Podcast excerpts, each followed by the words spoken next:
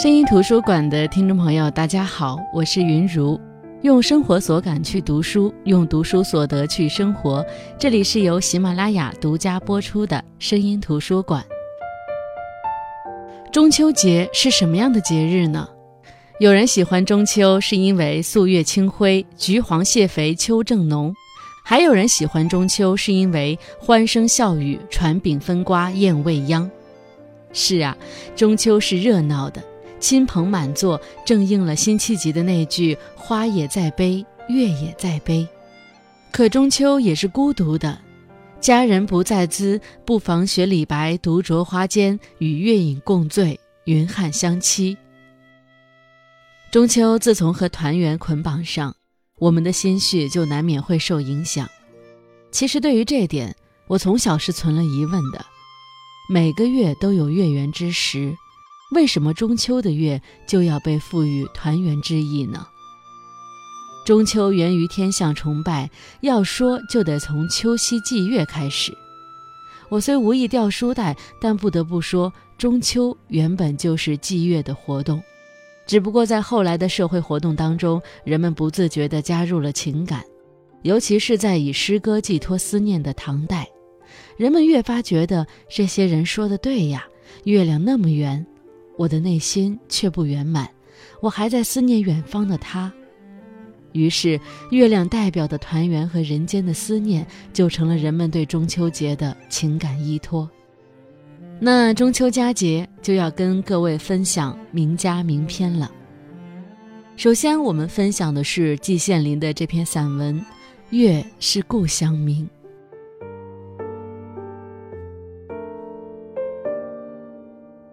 每个人都有个故乡，人人的故乡都有个月亮，人人都爱自己故乡的月亮。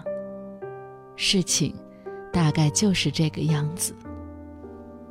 但是如果只有孤零零的一个月亮，未免显得有点孤单。因此，在中国古诗文中，月亮总有什么东西当陪衬。最多的是山和水，什么山高月小、三潭印月等等，不可胜数。我的故乡是在山东西北部大平原上，我小的时候从来没有见过山，也不知山为何物。我曾幻想，山大概是一个圆而粗的柱子吧，顶天立地，好不威风。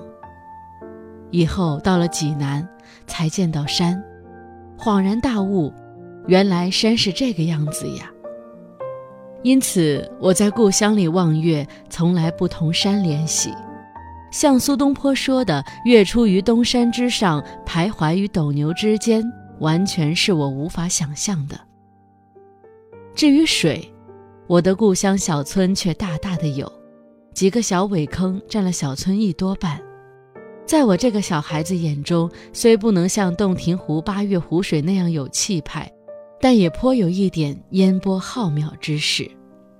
到了夏天黄昏以后，我在坑边的场院里躺在地上数天上的星星，有时候在古柳下面点起篝火，然后上树一摇，成群的知了飞落下来，比白天用嚼烂的麦粒去粘要容易得多。我天天晚上乐此不疲，天天盼望黄昏早早来临。到了更晚的时候，我走到坑边，抬头看到晴空一轮明月，清光四溢，与水里的那个月亮相映成趣。我当时虽然还不懂什么叫诗性，但也故而乐之，心中油然有什么东西在萌动。有时候在坑边玩很久，才回家睡觉。在梦中见到两个月亮叠在一起，清光更加晶莹澄澈。第二天一早起来，到坑边苇子丛里去捡鸭子下的蛋，白白的一闪光，手伸向水中，一摸就是一个蛋。此时更是乐不可支了。我只在故乡待了六年，以后就离乡背井，漂泊天涯。在济南住了十多年，在北京度过四年，又回到济南待了一年，然后在欧洲住了十一年。重又回到北京，到现在已经十多年了。在这期间，我曾到世界上将近三十个国家，我看过许许多多的月亮，在平沙无垠的非洲大沙漠中，在碧波万顷的大海中，在巍峨雄奇的高山上，我都看到过月亮。这些月亮，应该说都是美妙绝伦的，我都异常喜欢。但是。看到它们，我立刻就想到我故乡中那个苇坑上面和水中的那个小月亮。对比之下，无论如何，我也感到这些广阔世界的大月亮万万比不上我那心爱的小月亮。不管我离开我的故乡多少万里，我的心立刻就飞来了。我的小月亮，我永远忘不掉你。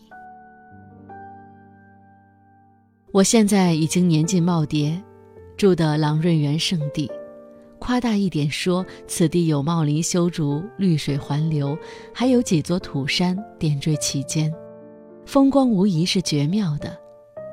前几年我从庐山休养回来，一个同在庐山休养的老朋友来看我，他看到这样的风光，慨然说：“你住在这样的好地方，还到庐山去干嘛呢？”可见朗润园给人印象之深。此地既然有山有水有树有花有鸟，每逢望夜，一轮当空，月光闪耀于碧波之上，上下空一碧数清，而且荷香远溢，宿鸟幽鸣，真不能不说是赏月圣地。荷塘月色的奇景就在我的窗外，不管是谁来到这里，难道还能不顾而乐之吗？然而，每值这样的良辰美景，我想到的仍然是故乡围坑里的那个平凡的小月亮。见月思乡已经成为我经常的经历。思乡之病说不上是苦是乐，其中有追忆，有惆怅。有留恋，有惋惜，流光如逝，时不再来。在微苦中，时有甜美在。月是故乡明，我什么时候能够再看到我故乡的月亮呀？我怅望南天，心飞向故里。不同的作家写中秋。有不同的寄托，也有不同的情感表达。那接下来分享的这篇呢，是萧红的《中秋节》。记得青野送来一大瓶酒，董醉倒在地上，剩我自己也没得吃月饼。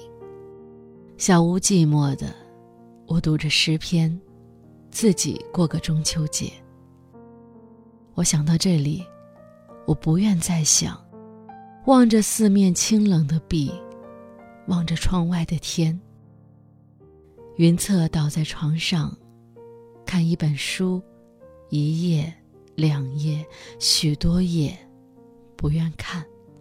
那么我听着桌子上的表，看着瓶里不知名的野花，我睡了。那不是青野吗？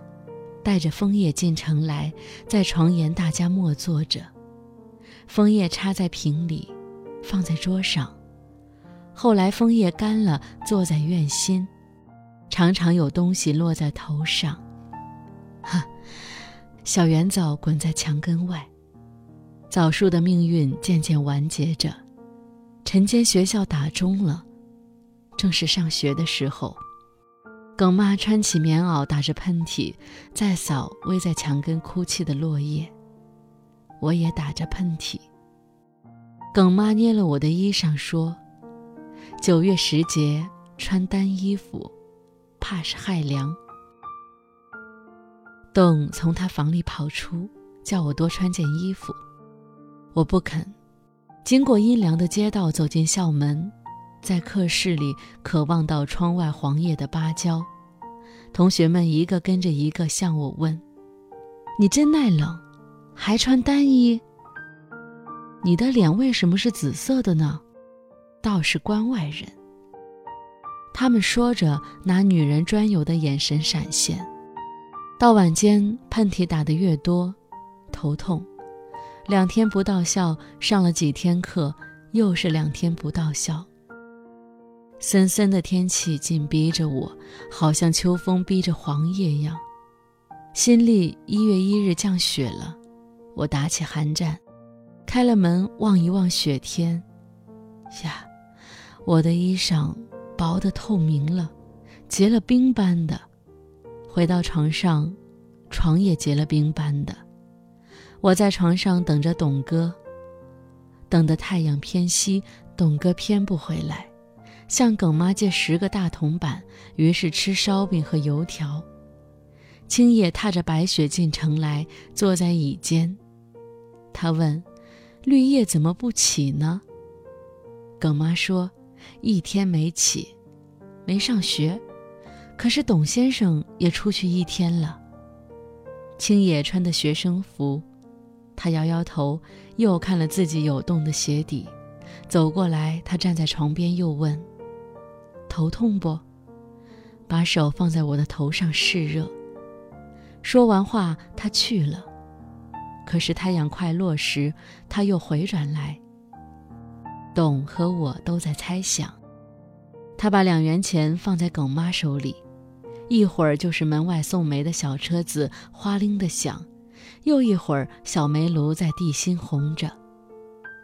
同时，青野的被子进了当铺。从那夜起，他的被子没有了，盖着褥子睡。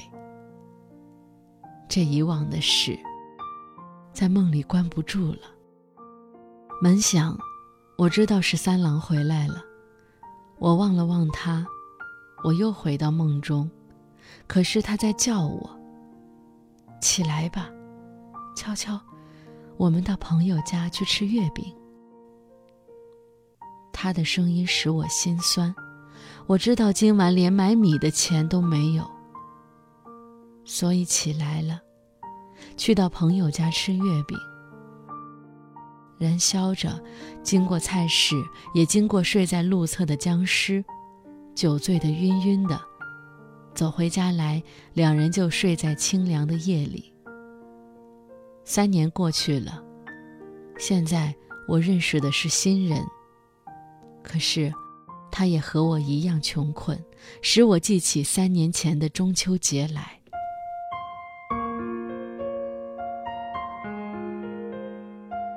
不同年代、不同背景、不同遭遇的作家写出来的中秋节是不一样的。读完萧红这篇《中秋节》，我只有一个感受，可以用余光中的那句话来表达，那就是：“中秋是人间的希望。”记在碧落。那接下来这篇呢是林清玄的《九月很好》。快中秋了，阳历是九月。孩子的自然课本要做九月天象的观察，特别是要观察记录月亮，从八月初记录到中秋节。每天夜里吃过晚饭，孩子就站在阳台等待月亮出来。有时甚至跑到黑暗的天台仰天巡视，然后会看到他垂头丧气地进屋，说：“月亮还是没有出来。”我看到孩子写在习作上，几天都是这样的句子：“云层太厚，天空灰暗，月亮没有出来，无法观察。”最近这几天连续几个月台风来袭，月亮更连影子都没有。孩子很不开心，他说：“爸爸，这九月怎么这么烂，连个月亮也看不见？九月并不坏呀，最热的天气已经过了，气温开始转凉，是最美丽的秋天，有最好的月亮，只不过是这几天天气差一点而已。”我告诉孩子，台风虽然是讨厌的，有破坏力的。但是台风也有很多好处，例如它会带来丰沛的雨量，解除荒旱的问题；例如它会把垃圾、不好的东西来一次清洗；又例如让我们感受到人身渺小，因此敬畏自然。既然不能观察月亮，你何不观察台风呢？好主意！孩子欢喜地说。我看到他的作业本上写着诗一样的记录：风从东西南北吹来，云在天空赛跑，雨是一下大一下小，伞在路上开花。台风的美，可能也不输给月亮。中秋节没有月亮，真是扫兴的事。我想到，我们在乎的可能不是月亮，而是在乎期待的落空。否则，每个月十五都是月圆，大部分人都没有什么感觉的。生活实在太忙了，一般人平常抽不出时间看天色。中秋几乎成为唯一看天空的日子。我们准备了月饼、柚子、茶食，就在表示我们是多么的慎重的想看看月亮，让月亮看看我们。好，月亮既然不出现，也就算了。我们吃吃月饼，尝尝柚子，在夜空中睡去，明天再开始投入忙碌的生活，期待明年的中秋月亮。其实，月亮是永不失去的。月亮看不见，只是被云层所遮蔽，并不会离开它存在的地方。这是为什么佛教把自信说成月亮。